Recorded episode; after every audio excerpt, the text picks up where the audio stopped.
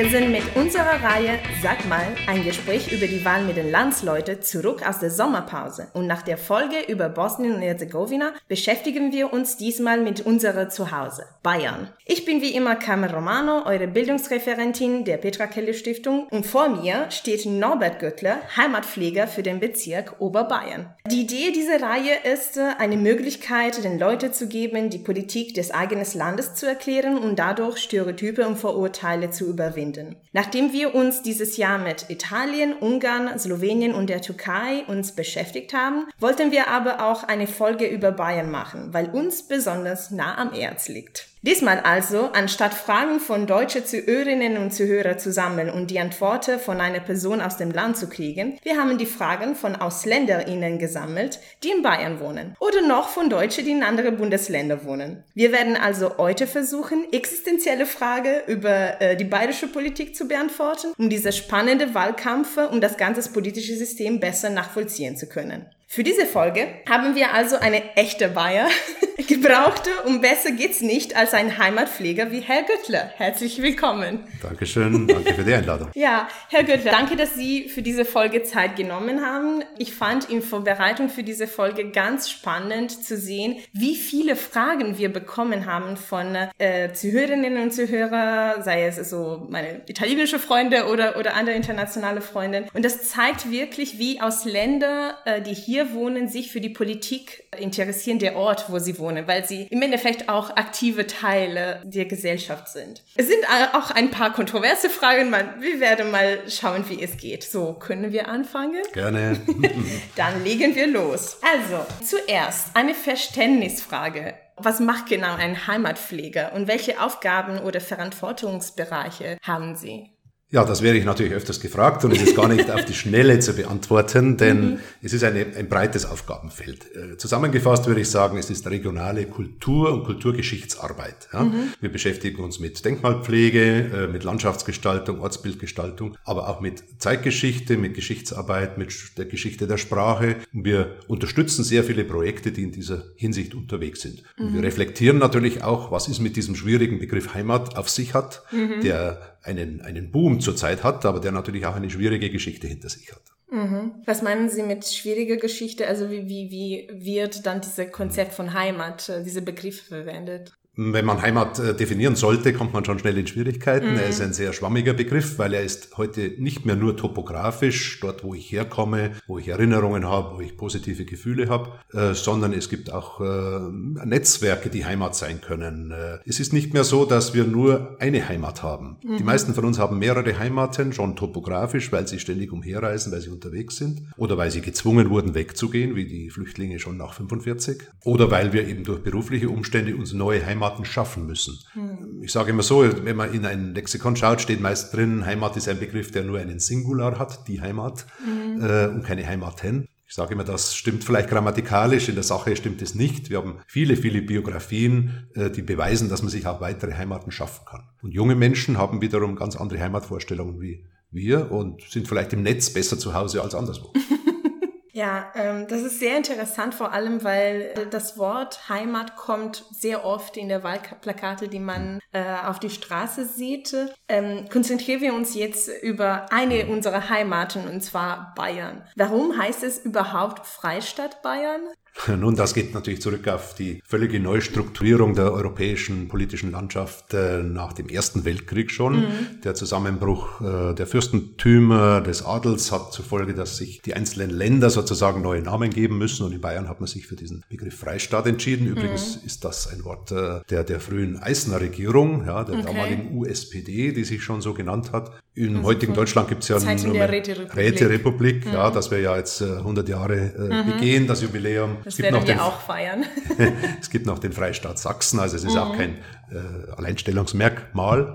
Es ist die hiesige Bezeichnung für einen eigenständigen politischen Raum, der sich aber natürlich einbringt und eingliedert in diese größere Einheit Deutschlands. Mhm, ja. Wenn an Bayern man denkt, vor allem mit etwa einem Außenblick, sei es, weil man so Migrationshintergrund hat oder aus einem anderen Bundesland kommt, denkt aber Bayern immer als etwas Besonderes. Äh, eine Kollegin aus Rheinland-Pfalz, Alron, hat uns geschrieben, mich würde das bayerische Wahlrecht interessieren, also was ja nochmal anders ist als in anderen Bundesländern, weil mit beiden Stimmen Personen gewählt werden, oder? fragt sie. Also welche sind dann die wichtigsten Wahlkreise und welche Koalitionen sind denn denkbar momentan? Also ganz grundsätzlich ist es ja so, dass äh, Bayern immer etwas fluktuiert hat zwischen einem starken Separatismus mhm. und einem Föderalismus. Mhm. Äh, Föderalismus heißt, dass wir uns natürlich in diesem großen Geflecht der Bundesrepublik einbringen, auch wenn Bayern bewusst ist, dass es ein eigener äh, auch Kulturraum ist und der es immer gewesen ist. Mhm. Über die Problematik eines überzogenen Mir san mir Denkens können wir gerne auch noch sprechen. Und daraus resultiert natürlich, dass die einzelnen Bundesländer auch unterschiedliche Wahlgesetzgebungen haben. Es ist mhm. tatsächlich so, dass wir jetzt dann bei der Landtagswahl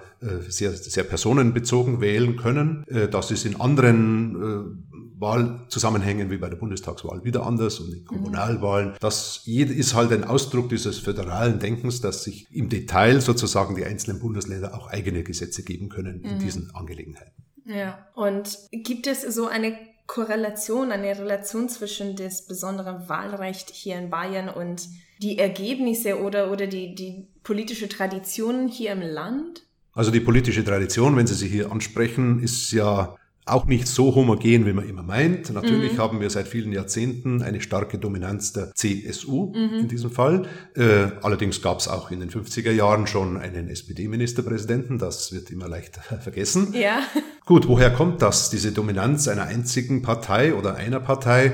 Äh, hängt ein bisschen, da müssen wir weit zurückgehen, äh, schon mit Reformationszeiten zusammen, mhm. wo sich die damaligen äh, politisch Verantwortlichen dafür entschieden haben, dass Bayern ein rein katholisches Land bleibt. Mhm. Auch das ist nicht ganz durchzuhalten gewesen, aber im mhm. Wesentlichen ist es so. Und daraus folgte später, nach 45, äh, dass es eine Partei gibt, die sich stark diesem Katholizismus verbunden fühlte. Mhm. Das Zentrum war rein katholisch. Nach 45 hat man sich dafür entschieden, dass man konfessionell offen bleibt für mhm. viele christliche Konfessionen. Aber so in der Tendenz ist es immer schon noch so, dass die CSU mit dem Katholizismus verbunden wird, sehr stark. Mhm. Und das hat bis vor 10, 15, 20 Jahren auch sehr homogen funktioniert im Zusammenhang mit der Differenzierung der Gesellschaft, mit dem Aufbrüchen, mit der Durchmischung mhm. äh, aus äh, allen möglichen wirtschaftlichen Gründen, äh, kommt sowas natürlich auch mal ins Schwinden und natürlich ist auch die CSU heute nicht mehr die allein dominante Partei. Okay. Ja, ähm, zum Thema Katholizismus, Julia aus Italien hat eben gefragt, äh, ist Bayern wirklich so katholisch, also heutzutage? Also gibt es noch eine Verbindung zwischen Glauben und politisches Verhalten der BürgerInnen?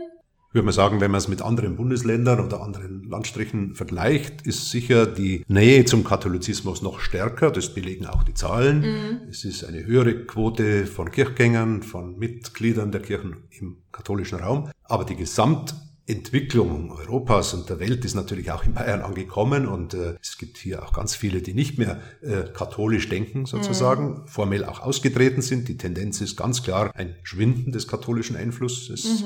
Mhm. Äh, das ist überall zu sehen. Außerdem muss man immer sagen, Bayern ist nicht Bayern. Wir reden jetzt ein bisschen von Oberbayern. Ja. Es gibt viele Regionen, fränkische Gebiete, die protestantisch geprägt sind, mhm. Äh, die auch äh, stärkere Quoten haben des Kirchenaustrittes. Das ist durchaus so. Aber im Vergleich zu anderen Bundesländern, auch zu den neuen Bundesländern, ist noch ein stärkerer Einfluss des Katholischen spürbar. Mhm. Aber weil Sie gerade ähm, über Oberfranken oder, oder Franken allgemein geredet haben, äh, gibt es dann unterschiedliche politisches Verhalten in Bezirke Bayerns, die mal so anders glauben? Also ob äh, die religiös, theologisch, kirchliche Prägung mm. eins zu eins sich in Wahlverhalten niederschlägt, das kann man vielleicht nicht so ganz genau sagen. Mm. Äh, da gibt es andere Faktoren, die stärker sind. Ja. Zum Beispiel ist wenn wir jetzt wieder Gesamtbayern nehmen, Bayern bei weitem nicht politisch so homogen. Mhm. Schon traditionell ist es so, dass die Städte, die drei großen Städte zumindestens München, Augsburg und Nürnberg, in der Geschichte immer eher äh, links gewählt haben, mhm. eher SPD-Bürgermeister hatten, auch mit allen Ausnahmen. Ja. Mhm. Mm, das ist sicher stärker und das Land äh, immer eher konservativ gewählt hat. Das löst sich natürlich auch etwas auf in dem Sinne, in dem wir heute von Metropolregionen reden. Mhm. Äh, zwei Drittel von Oberbayern ist ja die Metropolregion mit München, mit Augsburg, mit diesen großen Städten. Ja. Äh, da ist viel an, an, Entwicklung unterwegs. Allerdings ist schon so, dass immer spannend ist, wie das Gesamtwahlverhältnis sich entwickelt. Das ist nämlich ein Produkt dieser Ausgewogenheit zwischen den ländlichen Regionen und den mm. städtischen Regionen. Okay, das ist sehr interessant, weil ja eben eine andere Person, also Cecilia, eben auch aus Italien, hat gefragt, also sie kommt aus München, also normalerweise sagt man, dass München progressiv ist, wie sie eben gesagt hat, während Bayern allgemein Betrachter konservativ ist. Die letzte Wahl 2017 hat aber eine andere Situation gezeigt, äh, schreibt sie. Also die SPD war in München, sogar in Stadtteilen, die traditionell rot wählen, nicht erfolgreich. Sie fragt dann, wie wird ihrer Meinung nach die Stadt im Herbst wählen, also am 14. Oktober? Gibt es Schätzungen darüber und welchen Einfluss können Protestbewegungen wie ausgehetzte oder No-Parks auf die Wahlergebnisse haben? Also, dass die SPD in München, in der Stadt München jetzt nicht erfolgreich war, würde ich nicht so unterschreiben. Es gibt ja einen mhm. SPD-Bürgermeister. Allerdings ist ganz klar auch sichtbar, wie in jeder Kommune, wie in jedem Ländern, dass wir eine, eine Art Erosionsbewegung der großen Volksparteien haben. Mhm. Das ist ja noch klassischer in ihrer Heimat in Italien der Fall. Also solange ich mich erinnern kann, ja. gab es dort zwei große Volksparteien, mhm. äh, die heute nahezu keinen Einfluss mehr haben. Ja. Mhm. Äh, wir wollen nicht hoffen, dass das in Deutschland auch so eintritt, aber dass die großen Parteien allesamt äh, es ist schwer haben, sozusagen ihre großen Wählerklientele zu retten. Das ist auch in München so. Das mhm. ist ganz klar. Niemand äh, kann sich mehr sozusagen auf die faule Haut legen und sagen, das ist sowieso unser Klientel, das wird uns schon wählen. Die Zeiten mhm. sind vorbei. Es gibt auch mehrere Parteien und das Aufsplittungssystem geht auch voran, selbst wenn wir froh sein können, dass wir ja die 5%-Hürde haben. Mhm. Ich selbst stehe ja für den Bezirk Oberbayern. Es okay. stehen ja auch Bezirkstagswahlen vor uns. Die sind mhm. gleichzeitig mit den Landtagswahlen. Die Bezirke haben diese 5%-Hürde nicht okay. sodass wir in unserem Parlament immer auch eine ganze Reihe von kleineren Parteien äh, zu integrieren haben. Interessant. Ähm, ich wollte eben fragen, weil äh, es gibt, äh, also soweit ich weiß, zwei hauptsächliche Besonderheiten in der Parteilandschaft in, ba in Bayern. Außer diese CSU-CDU-Dichotomie äh, auch. Ich wollte fragen, was ist die Bayern-Partei einerseits und andererseits, äh, soweit ich weiß, sind die freien Wähler auch nur in Bayern präsenter, obwohl sie versucht haben, in der Vergangenheit auch auf die Bundesebene etwa äh, präsenter zu sein. Also wenn, wenn Sie ein bisschen so die Hintergrundgeschichte dieser beiden Parteien erklären könnten. Nun, wir müssen uns vorstellen, dass äh, nach dieser Menschheitskatastrophe des Zweiten Weltkriegs sich äh, die politische Landschaft ja erst wieder ganz neu formieren musste. Mhm. Und es ist jetzt äh, nicht ungewöhnlich, dass da jede Menge verschiedener Gruppierungen erstmal versucht haben, auch sich zu finden und auch Wähler zu finden. Mhm. Das waren Parteien, die es teilweise heute nicht mehr gibt, äh, die namentlich nicht mehr bekannt sind. Das ist ein, ein ziemliches Sammelsurium gewesen. Mhm. Ähm, damals gab es noch viel stärker die Bayernpartei, sie gibt es heute auch noch, aber so in den 50er, 60er Jahren hatte die eine deutlich größere Akzeptanz in der mhm. Bevölkerung. Was ist die Bayernpartei? Sie ist auch eine demokratische Partei, äh, die sich halt sehr stark für diesen Raum Bayern einsetzen will. Gegenüber dem Föderalen, das ja alle hier irgendwie prägt, aber das Separatistische noch ein bisschen stärker hervorhebt. Ja. Okay. Äh, separatistisch heißt, die Distanz zum Gesamtverbund Bundesrepublik ist mhm. sicher größer. Die Partei gibt's bis heute, aber ihre größere Bedeutung hatte sie in den 50er und 60er Jahren. Okay. Das Zweite, was Sie ansprechen, sind freie Wähler. Ich kann gar nicht sagen, ob in anderen Bundesländern nicht auch freie Wählergruppen existieren. Mhm. Ich glaube eher schon. Mhm. Es ist richtig, auf Bundesebene hat sich diese Bewegung noch nicht so richtig durchgesetzt. Das ist kein Zufall. Diese Gruppen stammen wirklich von der Basis, von der politischen Basisarbeit her. Mhm. Ich kann mich selbst noch erinnern, vor der Gemeindegebietsreform in den 70er Jahren gab es in den Dörfern und Märkten, also auf dem flachen Lande, wenn man so will, äh, eigentlich gar keine parteiliche äh, Wahlkampfarbeit. Ja. Mhm. Das waren Ortslisten, das waren Dorflisten, das waren Ortsteillisten von Leuten, die sich halt privat zur Verfügung gestellt haben und man wusste nicht, welcher Partei der angehört oder hat, gehört er überhaupt seiner Partei an. Mhm. Ja. Das hat sich erst mit den 70er Jahren geändert. Und Freie Wähler, das ist ein Entstehungsgrund, das sind noch so Restrelikte von einfach Leuten, die sich politisch betätigen wollen, aber nicht zu einer der großen etablierten Parteien gehen wollen. Mhm. Das ist die eine Entstehungslinie. Die zweite, die gibt's natürlich auch. Ja. Wenn über Jahrzehnte die CSU eine starke Dominanz hatte, hatten die natürlich auch viele Leute, die einen Posten äh, einnehmen wollten. Mhm. Und so viele Posten und Mandate gab's ja gar nicht. Das heißt, es gibt natürlich immer auch Menschen, die dann frustriert sind, mhm. die enttäuscht sind und dann weggehen. Wo gehen sie hin? Heute gehen sie eher zu den Freien Wählern. Okay. Also es war immer so, dass die Freien Wähler auch ein gewisses Frustrationspotenzial der CSU aufgefangen haben. Aha, okay. Also das heißt, man kann nicht nicht richtig gut so definieren, die politische so Ideologie der Freien Wähler, weil es ist eher so eine Sammlung von einzelne Personen. Aber kann man sagen, dass sie etwa eher zu dem konservativen Spektrum gehören? Das würde ich im Durchschnitt unterschreiben. Okay. Ja. Aber wie Sie eben sagen, in der Natur der Sache liegt es, dass es viele einzelne freie kleine Gruppen mhm. sind, die dann auch sehr unterschiedlich sein können. Okay. Äh, das macht den Charme im Lokalen aus, weil mhm. da kennt man die Leute ja persönlich. Ja, klar. Äh, je höher die Gremienarbeit ist, äh, umso schwieriger wird's, weil es ist eine Schwierigkeit für diese freien Gruppen, sich ein Programm zu geben in, mhm. dieser, in dieser schweren Differenziertheit. Mhm. Und wenn ich dann die Repräsentanten nicht mehr persönlich kenne, wie auf Bundesebene, ja. dann habe ich auch Schwierigkeiten, sie zu wählen. Und das spiegelt sich auch in den Wahlergebnissen. Klar, klar. Das ist sehr interessant. Jetzt kommen wir zu dem Kern der Sache. Wir haben diese Partei mehrmals erwähnt, die CSU. Also mir würde interessieren, wirklich zu verstehen, warum gibt es überhaupt diese Verteilung zwischen CSU und CDU? Wie ist diese entstanden? Und ja, dann kommen wir zu anderen Fragen zu der Zukunft der Partei, die, die von einigen Freunden gekommen sind.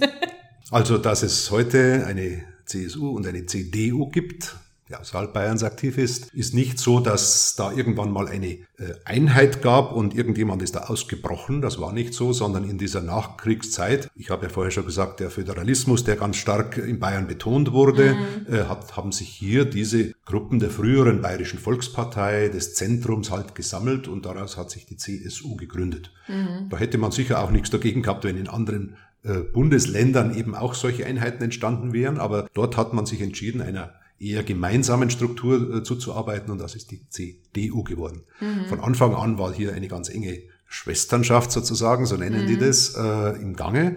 Allerdings gibt's im Laufe der Zeit auch etwas unterschiedliche Ausrichtungen. Ich würde nicht sagen, dass es zwei getrennte Parteien sind, aber es gibt natürlich unterschiedliche Ausrichtungen, die manchmal dazu geführt haben zu sagen, wollen wir überhaupt noch gemeinsam auftreten? Das ist richtig. Mhm. Es hat ja sogenannte Geist von Kreuz schon mal den Versuch gegeben, diese zwei Parteien zu trennen. Äh, nicht so sehr aus ideologischen Gründen vielleicht, sondern eher aus Wahlkampftaktischen Gründen. Mhm. Dazu hat man sich damals nicht entschieden. Ich würde nicht ausschließen, dass diese Diskussion mal wieder aufkommt. Mhm. Ja, vor allem, also ich habe mehrmals gehört, Leute, die eine andere Partei mal wählen. Aber wenn die CDU hier wählbar wäre, würden sie die CDU wählen. Also das ist äh, ja eine interessante Frage auch zu dem Wahltaktik, wie Sie gesagt haben. Genau, zu dem Thema hat uns Anna Maria äh, aus Italien gefragt, warum ist es für Merkel die Koalition mit der CSU so wichtig?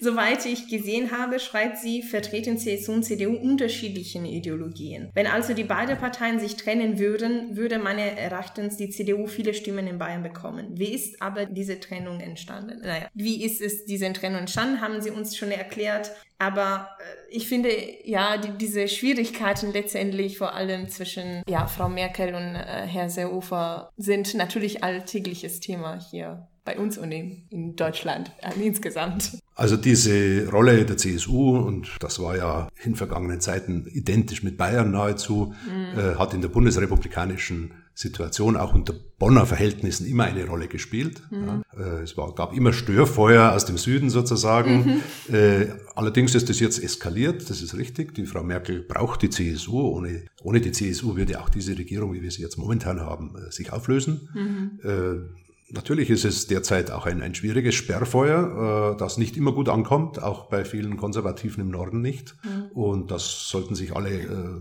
Beteiligten gut überlegen, ob sie diese Dinge so auf die Spitze treiben. Mhm. Es war ja vor kurzem schon die Situation, dass man die Regierung in Frage stellte und das hätte, ich würde mal sagen, nicht bloß eine deutsche, sondern eine europäische Krise ausgelöst. Mhm.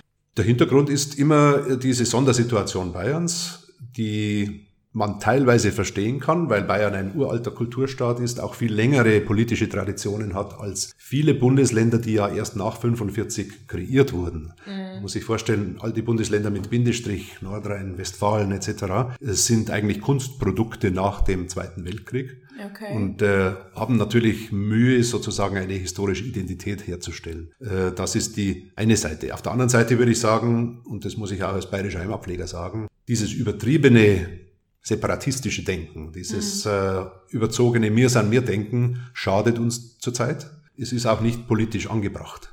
Ich würde sogar noch so weitergehen. Es ist Ausdruck eines, nicht eines Selbstbewusstseins, sondern eines latenten Minderwertigkeitskomplexes. Ich stehe dazu, Bayern ist ein Kulturstaat und wir hätten viel mehr Möglichkeiten, auf unsere Kultur hinzuweisen, als wir das tun. Wir tun das durch eher läppische Sachen wie Oktoberfest und äh, daheim ist daheim. Mhm. Im Politischen ist es so, dass wenn man die Jahrhunderte sieht, war Bayern nur ganz selten Herr seiner selbst. Mhm. Es gab immer Oberherren, die uns gegängelt haben von den Österreichern, den Franzosen, den Preußen, den Franken, wie auch immer. Also die alten Franken, jetzt nicht ja. die heutigen Franken. Und das spielt, glaube ich, schon mit eine Rolle, dass hier latent sozusagen ein Minderwertigkeitskomplex okay. vorherrscht, der sich sozusagen auslädt in einem übertriebenen Gockelgehabe. Und das schadet uns sehr. Das ist sehr interessant. Jetzt kommt eher eine so kulturelle Frage. Es kommt einfach aus zwei unterschiedliche politische Erfahrungen, nämlich die italienische und die deutsche. Ähm, Anna Maria fragt weiterhin, Warum ist die Wahlkampagne nicht so viel präsent? Ich meine, außer der Wahlplakate, ich sehe gerade nicht so viele Kundgebungen, was ich in Italien immer sehr häufig sehe. Ähm, das ist natürlich immer eine Frage der Perspektive und der Angewohnheit. Ist vielleicht äh, für Deutsche oder für, für Bayern hier gerade diese Wahlkampagne besonders sehr präsent und stark, aber im Vergleich zu anderen Ländern nicht so viel. Also was ist dann denn eher die Tradition hier in Bayern? Also wie werden dann Wahlkampagnen eher gemacht? Also nach meiner Beobachtung ist es so, dass äh, die Wahlkampagnen auf der Straße durchaus sichtbar sind, jetzt durch Plakate etc., mhm. äh, dass wir Deutsche insgesamt jetzt nicht zu großen Kundgebungen neigen. Das glaube ich ist auch der Fall.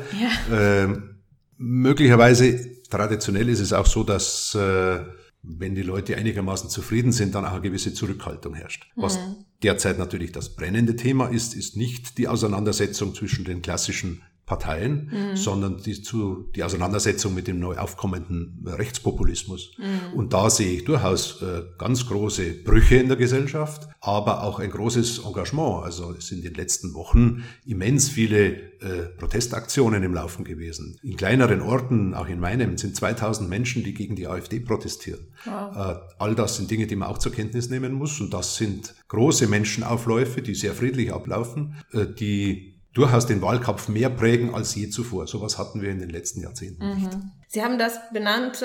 Jetzt kommen wir zu den schwierigsten und eitelsten so Fragen. Eben die AfD. Nina aus Russland fragte, ähm, während der letzten Wahlkampagne, also September 2017, sah ich Wahlplakate mit dem CSU-Slogan Bayern zuerst die deutlich das America First äh, nachahmen. Diese Änderungen in der Rhetorik der CSU erscheinen mir gezielt, schreibt sie, um die AfD-Wähler zu interessieren oder keinen Wähler zur AfD zu verlieren, zwischen Anführungszeichen. Wie kann es sein, dass ParteipolitikerInnen das Risiko dieser politischen Tendenz nicht sehen, beziehungsweise wie können traditionelle CSU-WählerInnen eine sich so veränderte Partei noch wählen?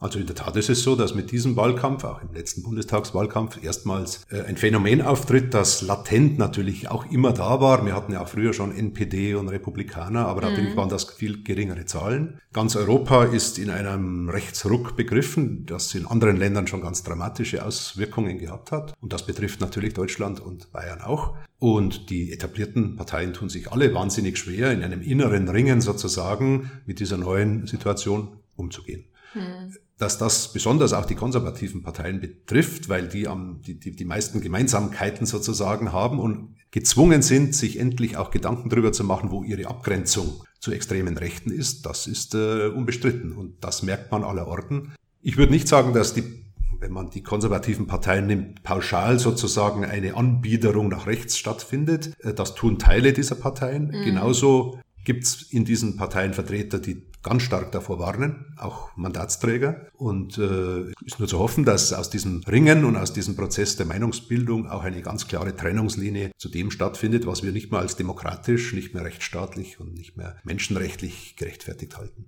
Mhm. Äh, übrigens, äh, für diejenigen, die sich interessieren für die, also um mehr Informationen zu kriegen über die bayerischen AfD, wir haben im Frühling einen Podcast und eine Publikation zu dem Thema veröffentlicht. Also wir werden dann auch das Link eben posten. Okay. Das Interessante ist vielleicht, momentan ist tatsächlich aus diesem Grund, die CSU ist nach rechts gerückt. Erst mhm. einmal erkennbar, ob sie das wieder korrigiert, werden wir sehen. Mhm. Äh, Die Folge ist aber, dass sie auch einen ganz massiven Abschmelzungsprozess in der liberalen Mitte hat. Mhm. Und äh, ob sie das verträgt, das wage ich zu bezweifeln. Also ich ja. selber habe sehr viele Bekannte, die früher klassische CSU-Wähler waren, die heute nicht mehr CSU wählen, aber nicht zur AfD gehen, mhm. sondern zum Beispiel auch zu den Grünen. Okay. Interessant ist, dass äh, die SPD von diesem Prozess momentan in Bayern nicht besonders nutzen genießen mhm. kann. Ähm, das liegt auch an einer gewissen Tradition, dass man die SPD hier eher als Filiale einer norddeutschen Firma sieht, wenn ich es mal so sehe, äh, obwohl äh, das auch ungerechtfertigt ist. Die SPD gehört mhm. zur bayerischen äh, politischen Landschaft, ja. seit, seit es sie gibt. Mhm. Aber es ist nun mal so und man nimmt offenbar die Grünen eher als strukturkonservativ wahr als die SPD. Mhm. Ob die Grünen dauerhaft sozusagen davon Profit ziehen können, das wird sich zeigen und das ja. hängt natürlich auch von der Politik der Grünen ab. Das ist auf jeden Fall sehr spannend. Eine letzte Frage von Michela, also auch ich bin aus Italien, viele Italiener haben sich interessiert. naja, wir sind etwa 50.000 in München alleine. Also. Ich wollte gerade sagen, das ist kein Zufall. Äh, die Verbindung von Bayern und Italien ist immens ja. und Jahrhunderte alt. Mhm. Äh, ich habe vorhin schon mal einen kleinen historischen Rückblick, da muss man noch weitergehen. Seit der Besetzung Süddeutschlands durch die Römer mhm. ist Bayern romanisiert. Das ist ja. auch ein Mentalität, bis heute ein spürbarer Mentalitätsunterschied, so ab der Donau. Mhm. Äh, der, der, romanische Blick, der immer eher nach Süden geht, mhm. der germanische, der, im, der im Norden ist. Ja, das sind, äh, Geschichte prägt uns, mhm. wie wir das wahrhaben wollen oder nicht. Oder nicht. Aber das ist über Jahrtausende spürbar. Okay. Und generell ist so, Bayern ist nur verstehbar, die bayerische Kultur ist nur verstehbar durch seine ständige Einflussnahme von außen. Mhm. Ja. Äh, Frankreich, Italien, sowieso natürlich auch Tschechien, Böhmen. Mhm. Von der Sprache, von der Bauweise, von der Küche in allen Bereichen ist Bayern ein durchmischtes Land und das hat ihm nur gut getan. Und mhm. dieser Charme, der, der auch im kulturellen spürbar ist, äh, hängt auch damit zusammen, dass es immer offen war. Und wir wollen hoffen, dass es auch so bleibt. Mhm. Okay, also wir sind schuldig, dass Bayern einfach anders ist. Okay, gut. Aber zurück zu der Frage. Michaela schreibt, trotz der erfolgreichen Wahlprognose ist es sehr unwahrscheinlich, dass eine Partei wie die AfD die Wahl gewinnen wird. CSU, SPD, Grüne, FDP und die Freie Wähler sind alle zwischen Führungszeichen so normale Parteien, demokratischen Parteien, welche die demokratische Regeln grundsätzlich respektieren und entfernt von extremistischen Positionen sind. Als bayerische Bürger fühlen sie sich privilegiert, eine Partei und vor allem eine Person wählen zu können, die ihre politische Ideen widerspiegeln. Ähm, sie fragt das aus der Perspektive natürlich einer Italienerin, wo, wie in vielen anderen EU-Ländern, man quasi gezwungen ist, die einzige nicht extreme Partei zu wählen. Auch wenn ja äh, diese, die eigenen politischen Positionen nicht ganz vertrete, um zu vermeiden, dass eben Extremisten an der Macht kommen. Auch wenn das natürlich nicht immer gut klappt, wie ähm, ja mal die letzte Wahlergebnisse in Italien gezeigt haben. Ja, zumindest würde ich sagen, dass der einzige Vorteil der momentanen Situation ist, dass äh, vielen Menschen wieder bewusster wird, welche große Verantwortung wir für die Demokratie haben, mhm. dass Demokratie kein Selbstläufer ist. Das hat man lange Zeit so gemeint. Das ist es nicht. Sie muss immer wieder verteidigt werden, sie muss neu begründet werden. Menschenrechte müssen begründet werden, Rechtsstaatlichkeit. Und wir haben noch einen Schatz zu verteidigen. Wir haben eine ganze Reihe von Parteien, die demokratisch sind, die mhm. wählbar sind. Äh, aber das müssen wir auch verteidigen. Und äh, ich gebe überhaupt keine Wahlempfehlung, aber ich würde sagen, stärken wir die demokratische Mitte. Denn als Historiker muss man sagen, die, die, die Extreme an den Rändern haben Deutschland nie gut getan und keinem anderen Land. Die Extreme an der linken Seite, aber erst recht nicht an der rechten Seite. Mhm. Also danke wirklich für dieses Gespräch, weil es ist vor allem in so etwa gehitzte Zeiten, kurz vor dem Wahlkampf, schwierig, eine ernsthafte ähm, ja, Diskussion über die lokale Politik zu haben. Und äh, wir können jetzt alle von diesem Gespräch rauskommen mit eine, ein paar auch Fanfacts, wie eben, es ist nicht wahr, dass Bayern seit dem Zweiten Weltkrieg nur ausschließlich CSU-Präsidenten gehabt hat. Vielleicht darf ich nur eins anschließen, weil das gehört mhm. so dazu. Es gibt, glaube ich, kein Land oder Bundesland, das so stark von Klischees geprägt ist wie Bayern mhm. oder vor allen Dingen Oberbayern. Mhm. Das hängt irgendwo schon ein bisschen mit dem Tourismus, damals hieß es Sommerfrische, äh, im 19. Jahrhundert zusammen. Mhm. Äh, kamen schon sehr viele nach Oberbayern in die Bergregionen und denen hat es wunderbar gefallen. Aber sie wollten auch nur das heile Leben dort haben. Mhm. Und das hat man ihnen dann vorgespielt, äh, den Bauernbühnen oder sonst was. Drum ist Oberbayern ganz stark geprägt vom Klischee und Sendungen wie diese sind vielleicht ein bisschen dazu getan, das Klischee ein bisschen aufzubrechen. Mhm. Bayern, Oberbayern ist vielfältig. Die Gesellschaft ist vielfältig. Sie ist keineswegs so homogen, wie sie nach außen dargestellt wird. Und leider, wie wir sie auch selber spielen. Also es wird sehr viel Klischee auch selbst, gibt den Begriff Self-Fulfilling Prophecy. Mhm. Also wenn wir uns lang genug einreden, wie wir sind, dann werden wir es insgesamt auch mal so. Und das wollen wir doch verhindern. Das ist doch ein schönes Fazit. Und das war's für diese Folge. Wir möchten uns ganz, ganz herzlich bei allen bedanken, die uns Fragen geschickt haben und bei Herrn Grüttler für die Zeit und Geduld, uns diese Fragen zu beantworten. Wir haben für diesen Herbst noch eine Folge vor, nämlich über die Midterm Election in der USA. So folgt uns. Folgt der Petra Kelly Stiftung auf Facebook oder Soundcloud, um weitere Folgen zu hören oder diese Folge zu kommentieren. Nicht zu vergessen, diese Folge kann auch über Apple Podcasts und andere Podcast-Apps wie Pocket Cast und Stitcher gehört gehört werden. Dieser Podcast wurde konzipiert und bearbeitet von den MitarbeiterInnen der Petra Kelly Stiftung. Die Musik ist von Kevin MacLeod. Danke fürs Hören und bis zum nächsten Mal. Wir freuen uns. Servus. Auf Wiedersehen. Danke.